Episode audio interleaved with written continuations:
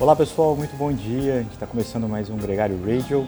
Hoje sou eu que estou aqui no aeroporto, então tem musiquinha, tem café, tem pão de queijo e daqui a pouco tem o Nicolas Sessler contando sobre o que rolou no Tour of Britain, um evento muito importante com a vitória do Wout van Aert e muita gente bacana. Tava o Mark Cavendish, estava o Ethan Hayter, que é uma grande promessa, e o Nicolas fez muito bonito por lá com a equipe Global Six a gente também vai falar sobre o europeu, vai falar sobre a expectativa para o Mundial que está rolando em Flandres.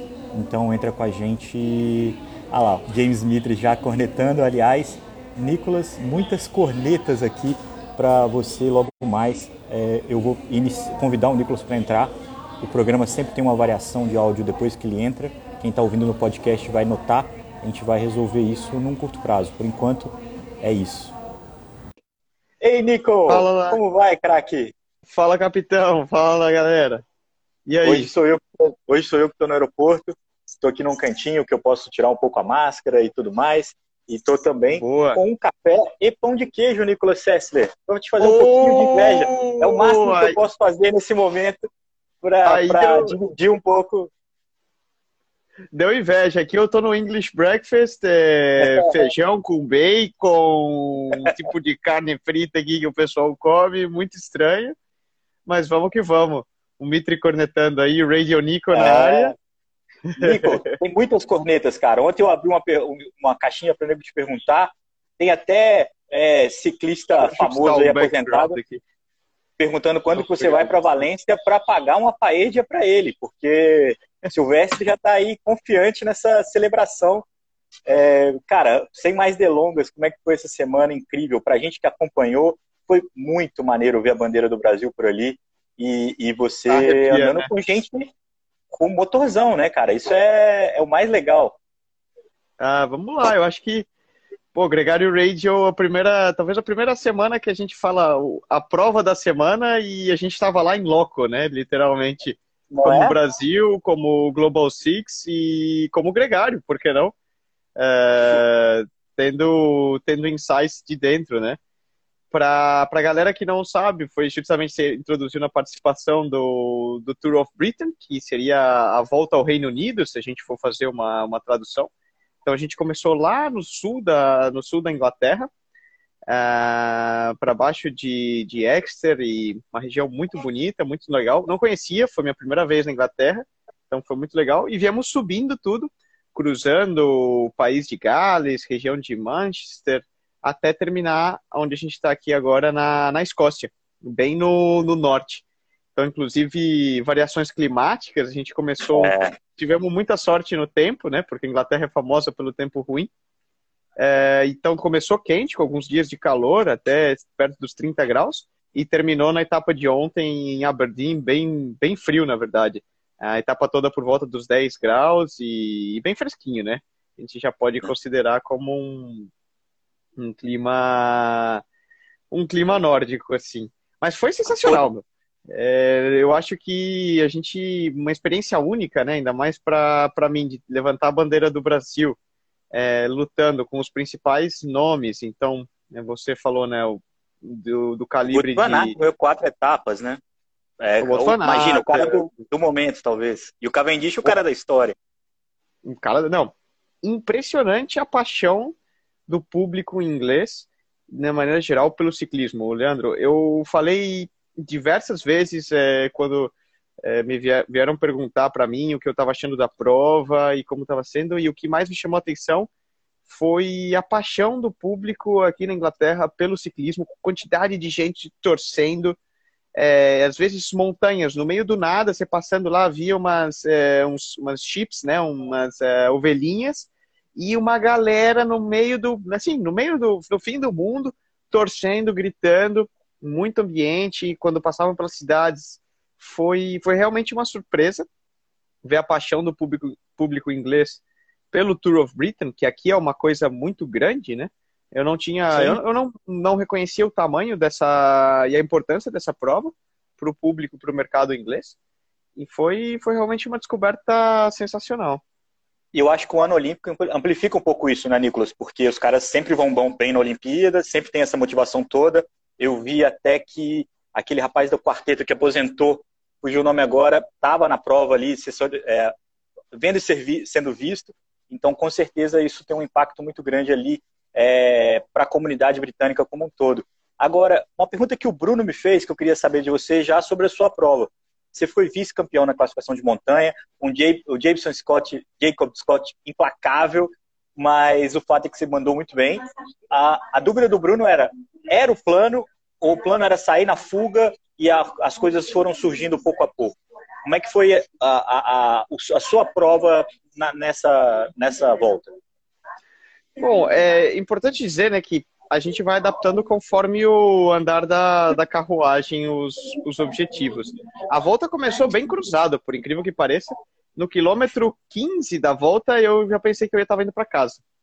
É. Porque rolou um tombo no, no pelotão lá no primeira etapa, no quilômetro 15, um tombo grande no pelote, onde caiu muita gente.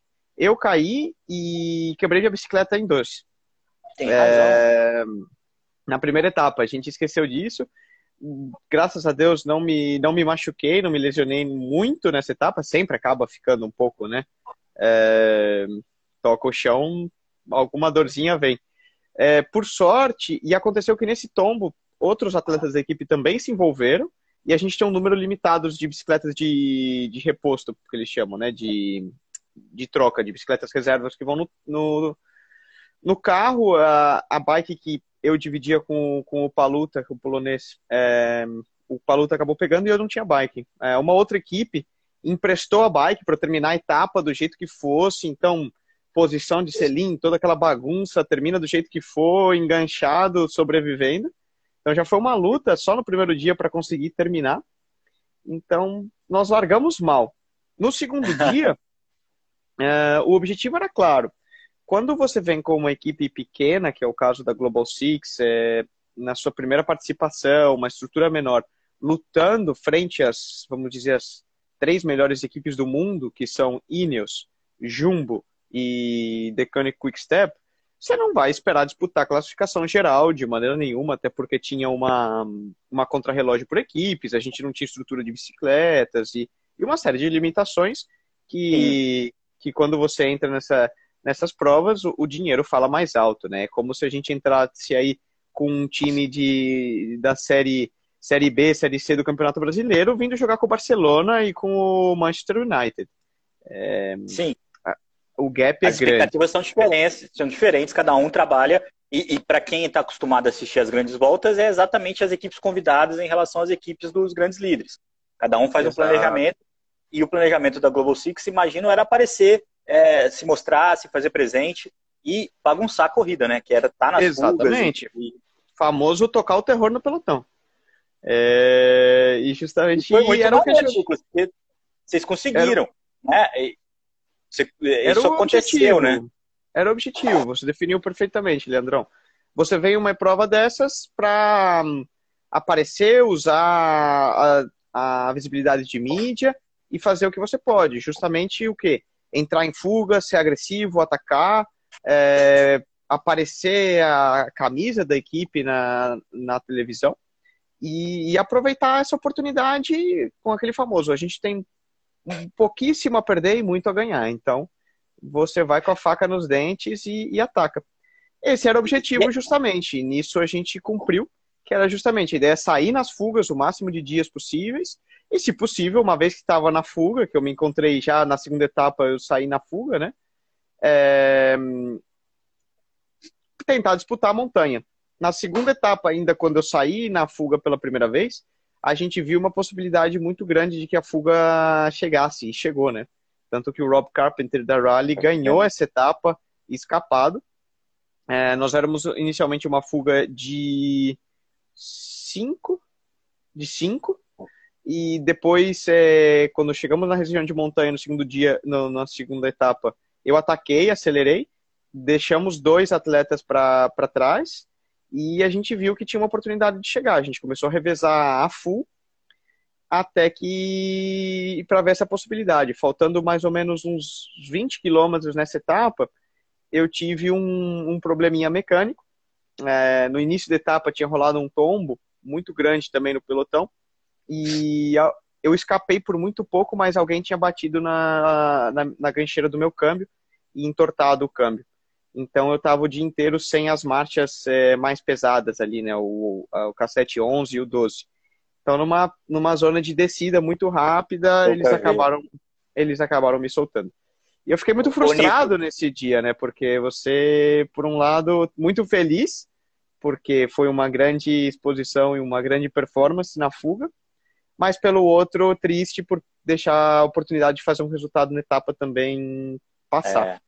Daí cara, surgiu é a ideia de. Nosso, é, Desculpa te interromper, você... mas ter te visto na televisão e, e, e muita gente assistindo, é, você competitivo ali naquele nível, é, a, a, gente compartilhou as mesmas emoções, cara. Na hora que a gente viu que você não estava acompanhando, teve uma mudança de take, né? Teve uma take da descida e o Carpenter abriu um gapzinho. Na hora que voltou, a moto já passando por você, e aí na hora que passou por você, tinha um gap para pro, pro outro cara que estava na fuga e pro Carpenter que já tinha atacado. Ali a gente falou, cara, não é possível. É... Foi cruel. Mas enfim, é, termina de contar, porque eu acho que esse relato está muito maneiro. E, e, acho que a gente quer saber do dia a dia. Já ali é, surgiu a briga pela camisa de montanha, né? A possibilidade de continuar ali no dia a dia aparecendo, né? Justamente. E daí, uma vez uh, surgindo esse objetivo foi a, foi a meta para os outros dias, lutar pela camisa. Tanto que na, depois, na quarta etapa, quando a terceira etapa foi um contrarrelógio, então não tinha disputa por montanhas. Na quarta, logo de cara, já foi objetivo full entrar na fuga e disputar os pontos. É, por azar, ou bom, por boas pernas e bom trabalho, o Jacob Scott entrou também nesse dia na, na fuga. E, e nós ia disputando, ele já, ele já vinha líder na classificação de montanhas, ele conseguia, ele era mais rápido do que eu nos sprints, então ele me batia no, no final das subidas, ele foi abrindo pouco a pouco um gap na pontuação e, e dificultou. Depois, é, logo os outros dias, a gente tentou, voltou a tentar atacar e, e continuar dando presenças, é. até terminar em segundo na classificação, como, como você mencionou e com a equipe também trabalhando, uma vez que, lembrando que não, não se trata só do Nicolas, né? Mas a gente tinha, por exemplo, o Mikkel Paluta, que fizemos um top 10 no, na etapa de sprint com ele. É. Ele também, também entrou entre os 30 na, na classificação geral. Logo no último dia, a gente inverteu a bola e falou: bom, no último dia a gente tem que entrar na fuga de novo, mas o, o Mikkel está numa fase de, de negociação de contrato e é muito importante para ele essa visibilidade também. Então a gente falou: Mica, hoje você tem que entrar porque você tem que aparecer e, e a gente trabalhou é. também para que, que ele entrasse. Enfim, isso é um resumo um pouco do nosso ponto de vista, mas que foi uma semana sensacional. Eu tenho a impressão, Nicolas, que foi o desafio mais importante da história da Global Six e foi, coincidentemente, não, não um acaso, é, onde vocês conseguiram mais colher, tanto de, de todo mundo se sentir bem, de conseguir andar, você, o Paluta, e também a repercussão eu, eu, eu, fiquei impressionado como que as pessoas se relacionaram com você durante essa semana. Eu queria ouvir de vocês, porque da gente que, que te acompanha é, agora à distância, um pouco igual a gente acompanha os outros grandes ciclistas do pelotão, foi muito bacana, assim, a quantidade de gente contando história da garrafinha, a própria, o próprio meme da, da, da garrafinha, que o Thomas De Gent agora entrou na, na treta. É, valeu muito essa experiência, né? Foi, foi sensacional. É a gente não podia esperar, como a gente falou. A gente veio aqui de última hora, recebeu o convite aos 47 do segundo tempo. E foi a maior prova que a gente já participou, né? Você justamente mencionou um, equipes do calibre, nomes do calibre de Walt Van Aert, Richie Port, Ethan Hayter, Ron Dennis, uh, Alaphilippe, Mark Cavendish, George Bennett, enfim, a lista era gorda, né? E não somente estar tá nesse pelotão e mostrar a cara e atacar e dar presença e animar a prova, como você disse, foi para nós. Se você tivesse falado faz 10 uh, dias atrás, né? Meu, vocês vão entrar em praticamente todos os dias na fuga, voltar com um top 10 e, e terminar em segundo na classificação de montanha, ah, truco. Onde é, que é né? E, e, deu certo, e deu certo. Então a gente certamente está tá muito feliz na, nessa curta história da, da Global Six. E esperamos que isso é, traga bons frutos no futuro, que ajude então, a trazer visibilidade não só para a equipe, como para o ciclismo brasileiro e abra as portas para a gente mostrar que o Brasil também tem, tem ciclismo, é. né? Isso é muito legal, né? A gente teve esses dias também as vitórias do Vinícius Rangel na, na, na Espanha, que é muito legal. Teve a Volta a Valência que você ganhou é, quando você ainda era da, da equipe belga, que está rolando agora também, fez lembrar de como é que, como é que foram esses momentos. E, e, é engraçado, porque eu lembro do. O país do ciclismo botou um meme esses dias do What If, é, tipo, e se, né? E aí fica, as pessoas ficaram construindo várias histórias. E eu fiquei imaginando como é que teria sido se a gente tivesse streaming para poder acompanhar o período do Luciano Palharini e do Murilo Fischer. Porque é, eles, caras corriam e faziam top 10, faziam é, top 15 e estavam sempre na briga. E a gente viu muito pouco isso, né? Ele, seria muito louco, né? Eu fiquei imaginando como é que seria é, essa, esse cenário se a gente tivesse tido essa proximidade na época. É um, é um poder muito grande. A experiência que você teve essa semana teve um impacto realmente muito grande no público que gosta de ciclismo brasileiro. E aí fica uma pergunta, Nicolas, o que, que vem por aí? Como é que está a Global Six, a, a, sua, o seu final de temporada? É, como é que tem alguma coisa já é, encaminhada ou o Tour of Britain fechou aí uma, uma, um período já com vocês? Essa foi nossa última prova de estrada no ano. Então é o ponto final. É, eu devo correr alguma coisa de mountain bike ainda, for fun. É, vamos ver voltando para o Brasil, se vai rolar um Brasil Ride, se não vai. E, mas já pensando começar a virar a página e pensar em 2022. Isso, Legal. isso é certo. E vamos ver o que, o que nos espera, né? Se, se essa semana ajuda a plantar bons frutos para o futuro do nosso ciclismo. Esperamos que sim. É, então, e aí a gente tem duas, dois cenários. A gente tem um cenário de ir para o mercado e de ver como é que está a imagem depois, da, inclusive, dessa prova. E, mas como é que está o, o, ânimo da Global Six para a temporada do ano que vem? Assim, o, o, a equipe está confiante em continuar o projeto? Está tá, tá estável ou está muito indefinido? Sim, tá, tá estável. Uh, é difícil dizer, né, né, Leandrão? Eu também não sou. É, não, não, não tô por trás do management para poder Sim. te dizer tu, todos os detalhes, mas certamente depois dessa semana a visibilidade, a expectativa de que a gente consiga, é. através de tudo isso, mostrar que o ciclismo é uma excelente plataforma é, de propaganda, né, de, de advertisement e uma ótima maneira de comunicar e integrar com o público, a gente espera trazer bons apoiadores e patrocinadores que tenham Legal. interesse em, em juntar, juntar o projeto, tanto a nível Global Six como a nível pessoal, o Nicolas Gregário, né? a gente sabe que pode trazer muito. E justamente essa prova mostra isso, o engagement, né? É, é. Com o público e como o ciclismo é uma excelente plataforma de visibilidade. Uma curiosidade, muita gente me perguntou, meu, o que são essas rodas verdes que vocês estão usando, né? É, isso foi uma, foi uma estratégia, porque a equipe está é, apoiando uma, uma fundação que ajuda a refugees, a refugiados, a se integrarem e buscarem uma vida melhor na, na Inglaterra, chamada Refugee Action. E, e, essa fundação tem como cores e como traços é, esse verde. Então, justamente, a gente buscou, é, através da visibilidade que é enorme que o Tour of Britain tem, de apoiar e trazer hum, awareness, né? trazer conhecimento a causa do, da Refugee Action, ajudando aos refugiados que está agora também é, tão em alta com, a, com, as questões de guerras e Sim, uma, série claro. de, uma série de coisas. Um gesto muito bonito e, e, que lembra um pouco a estratégia de marketing que a Jumbo Visma adotou no Tour com pneu azul, né? Que naquele caso é de uma empresa de locação de bicicleta, mas é, é o pneu sendo usado como um símbolo ali. E, e ornou com a sua sapatilha amarela, né, Nicolas? O verde e amarelo, mais uma vez, é, identificando. Brazuca. Nicolas, é, pegando um gancho aqui, a gente teve o Wout van Aert assombrador ali, é, absurdamente forte nessa prova, e, e ele é um dos favoritos para o Mundial.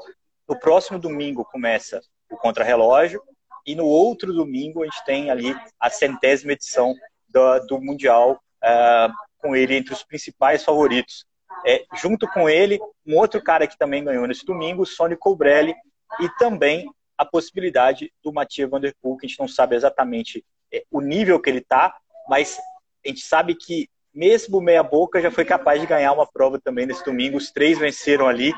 E para completar é, essa expectativa, a gente tem uma série de outros ciclistas que estão andando bem, que estão ali no páreo. O Pogacar voltou é, competitivo, não conseguiu vencer, é, mas está ali sempre no páreo. O próprio Renko, que fez pódio nas duas provas do europeu. A gente vai falar um pouquinho do europeu também, mas eu queria primeiro saber da sua impressão do Wout van Aert, que você viu de perto, é, e a expectativa para esse Mundial que vai ser na Bélgica, na terra dele.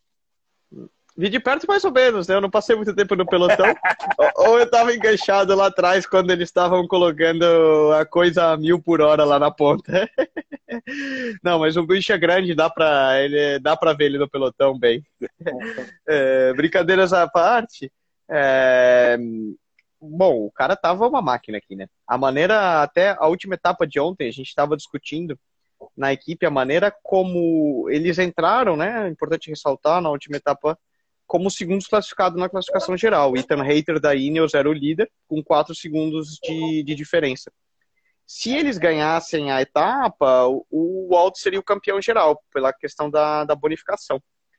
E eles claramente controlaram, falaram: olha, com, com somente quatro caras, né? O Walt é. e outros três, porque Tony Martin e Chris Harper haviam caído na, nessa etapa que eu comentei que eu entrei na fuga e abandonaram.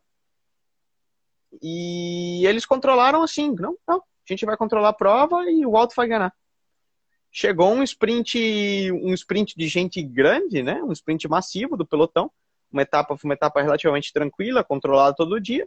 Chegou no final, abriram o gás, o Walt entrou ali, bateu o martelo. Na frente de, de sprinters puros, né? Como Cavendish, Greipel. Cavendish e Greipel, fizeram honrar é... ali o pódio, né? Dois veteraníssimos.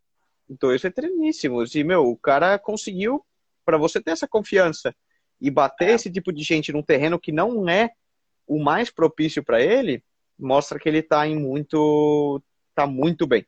E não vem para não vem para brincar.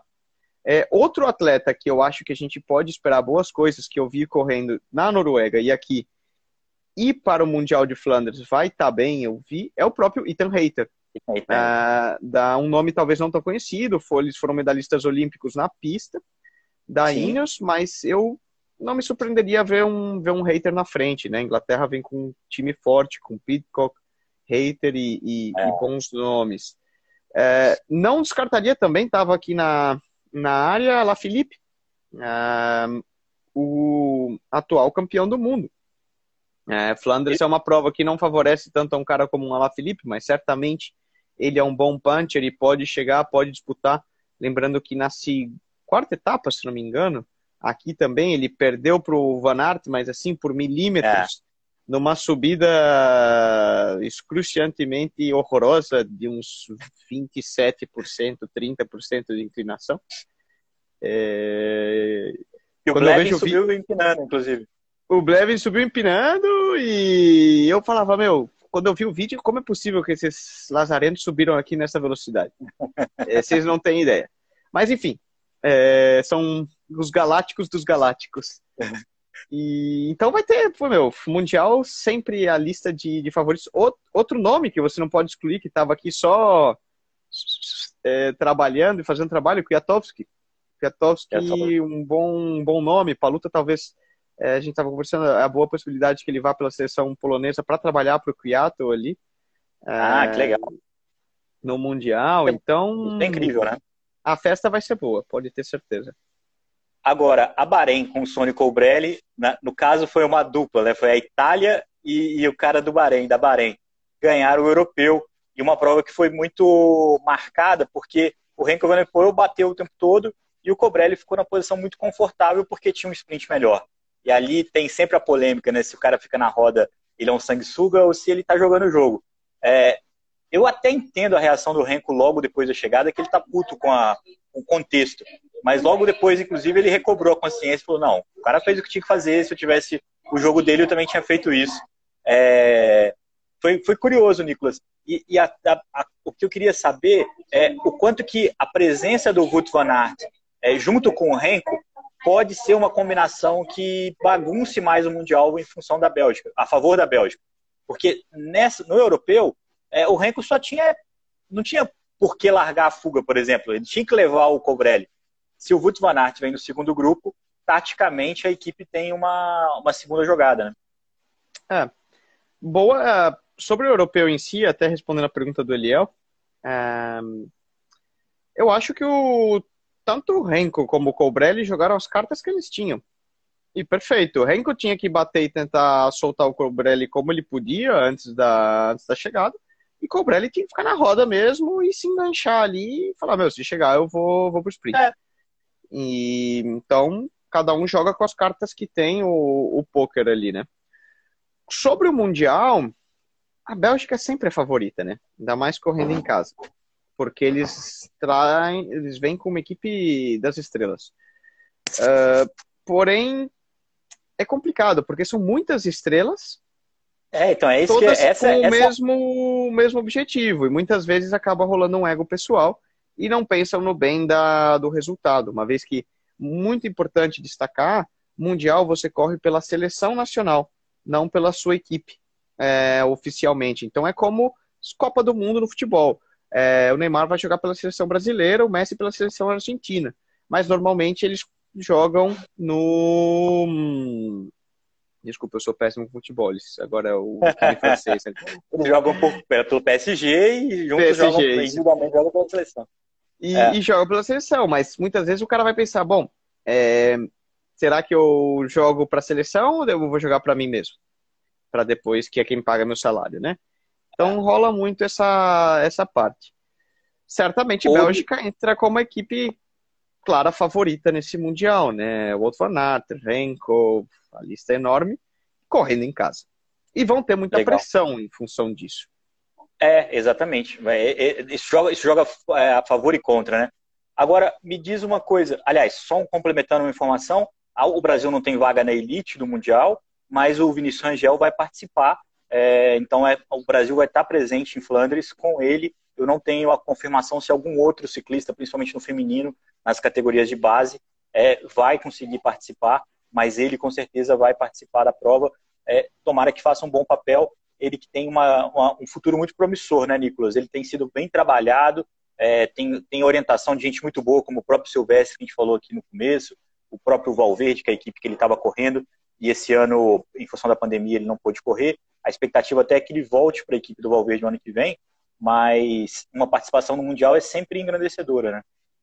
Sim, meu, Vini, até vamos falar um pouco da semana dele, né? Porque teve muito destaque do Brasil e levantou e deixou o Brasil muito orgulhoso, né? Foi uma semana ótima para o ciclismo brasileiro. É, o, o, Vini, o, também, né? pra, o Vini é, ganhou, é, só para destacar, né? Ele, ali na é. Espanha, a Volta Cantábria, que é uma das voltas mais tradicionais do ciclismo amateur sub-23 é, espanhol. E depois ganhou a Volta Salamanca, fazendo uma verdadeira exibição, atacou numa etapa, chegou sozinho, a galera falei com muita gente no, no pelotão que eu sou amigo e falou: Meu, menino deu um show. Então deixa Legal. a gente com o coração coração feliz é pelo que o nosso ciclismo pode voltar a ter de mais gente no, no ciclismo profissional. A gente torce. De cara é. ao mundial, é muito difícil falar, porque as condições e estruturas é, são muito limitadas, ainda mais correndo na Bélgica que requer um, uma preparação, conhecimento de estrada e tudo mais, com, com essa galera é muito difícil, mas o Vini tem qualidade, é, tem talento para bater guidão com eles. Se ele vai ter já a experiência e o conhecimento e a estrutura por trás, é, é uma outra questão. Mas faz parte do processo de aprendizagem e, e tenho certeza que vale a pena ficar ligado e, e torcer muito por é. ele ali.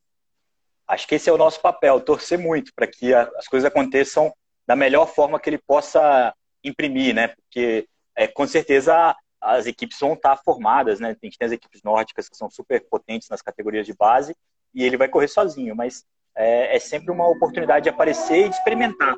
Né? Quando você corre na base, é um campeonato mundial, você acumula ali um conhecimento. É, uma outra notícia do dia, Nicolas, é que o campeão brasileiro, o, Vitor Zucco, é, anunciou que vai pendurar sapatilhas, 23 anos de idade, né? Ele teve uma carreira aí é, muito afetada pela pandemia, né? E, mas correu na Europa pela Evo Pro Cycling Team, é, teve aí uma experiência também nos critérios nos Estados Unidos mas acabou admitindo que a coisa ficou menos legal, menos divertida do que já tinha sido e decidiu parar. Uma decisão muito difícil, né, Nicolas? Dá para perceber o quanto que é, dá para imaginar como deve ser difícil para ele tomar uma decisão como essa, né?